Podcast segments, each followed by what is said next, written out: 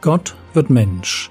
Leben und Lehre des Mannes, der Retter und Richter, Weg, Wahrheit und Leben ist.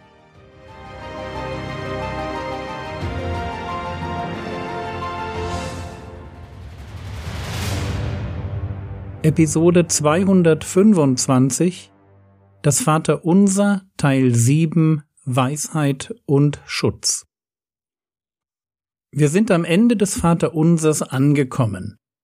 Nach Anbetung für Bitte Bitte und dem Thema Sünde geht es heute um Führung und Bewahrung. Der Text lautet Matthäus Kapitel 6 Vers 13 Und führe uns nicht in Versuchung, sondern rette uns von dem Bösen. Beziehungsweise bei Lukas in der kürzeren Version Lukas Kapitel 11 Vers 4 Und führe uns nicht in Versuchung. Dieser Schluss des Vaterunsers ist alles andere als leicht zu verstehen. Die erste Frage, die sich aufdrängt, ist die, warum muss ich das überhaupt beten? Besteht die Gefahr, dass Gott mich in Versuchung führt? Und die Antwort auf diese Frage ist einfach. Nein, die Gefahr besteht nicht. Wenn es um Versuchung zur Sünde geht, dann können wir ganz klar sagen, dass Gott damit nichts zu schaffen hat. Jakobus Kapitel 1 Vers 13 Niemand sage, wenn er versucht wird, ich werde von Gott versucht. Denn Gott kann nicht versucht werden vom Bösen, er selbst aber versucht niemand. Das ist die Realität. Gott kann nicht versucht werden vom Bösen und er versucht auch niemanden. Es ist wichtig, dass wir das verstehen. Wenn wir in uns einen Impuls zur Sünde verspüren, dann kommt der niemals von Gott. Die Quelle von Versuchung liegt wo ganz anders. Jakobus Kapitel 1 Vers 14 Ein jeder aber wird versucht, wenn er von seiner eigenen Begierde fortgezogen und gelockt wird.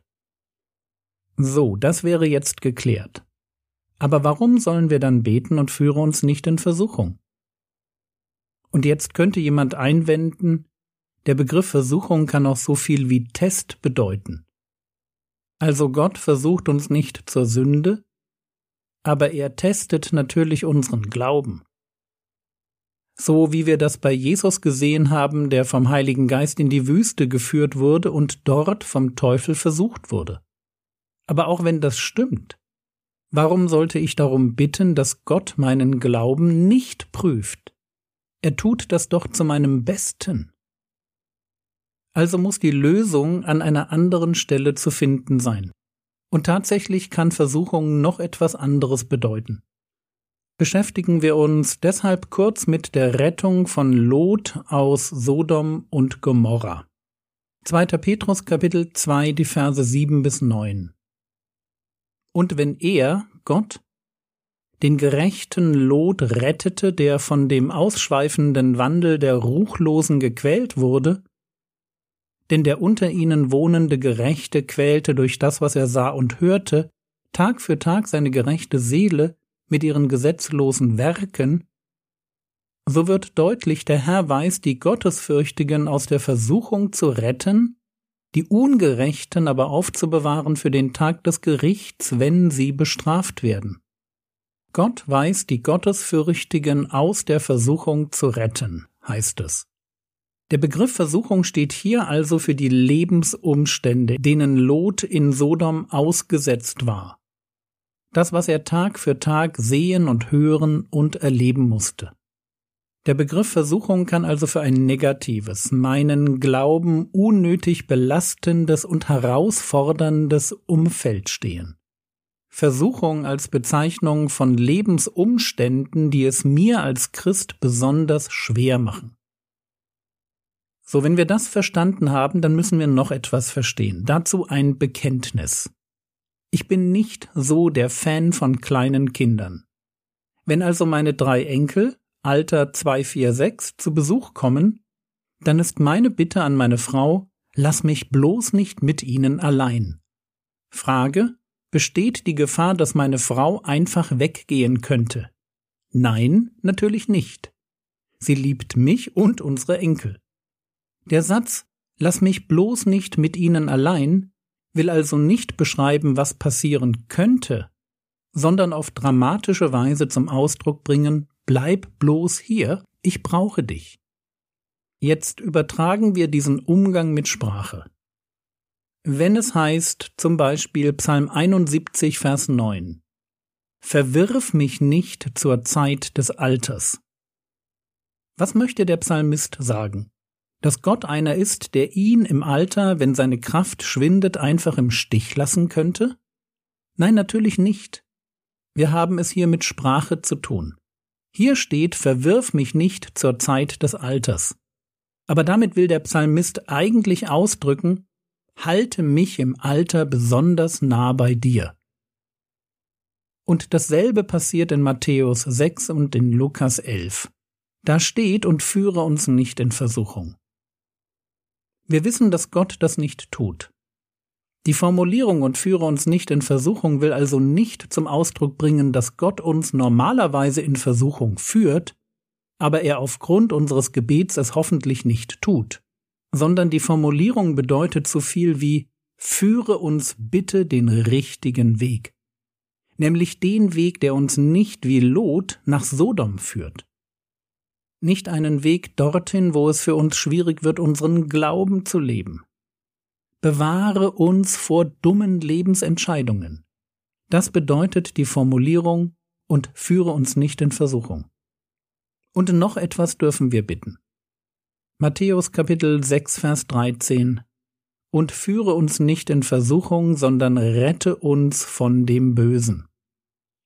Wir wollen nicht dorthin gehen, wo das Böse ein Zuhause gefunden hat.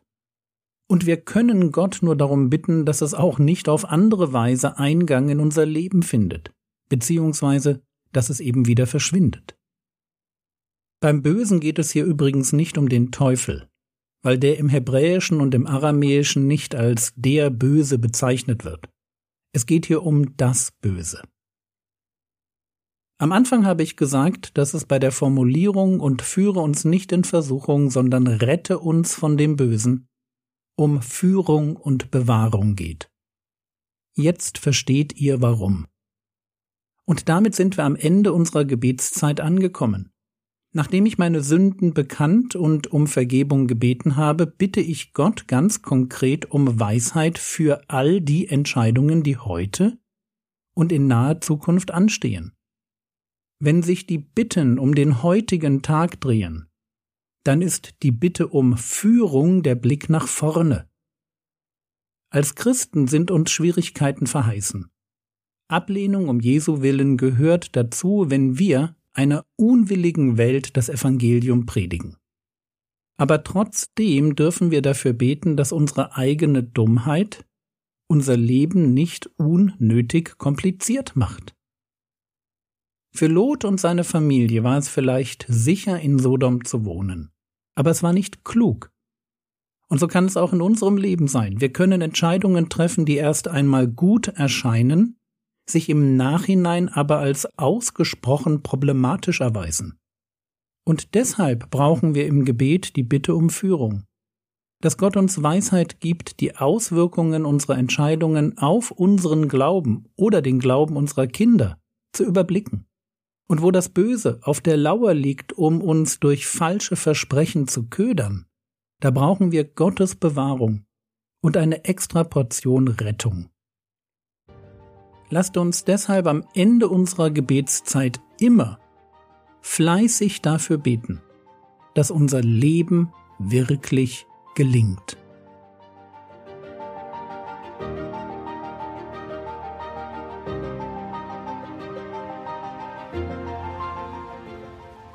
Was könntest du jetzt tun, Du könntest darüber nachdenken, wo du unnötigerweise deine Seele mit dem, was du siehst und hörst, quälst.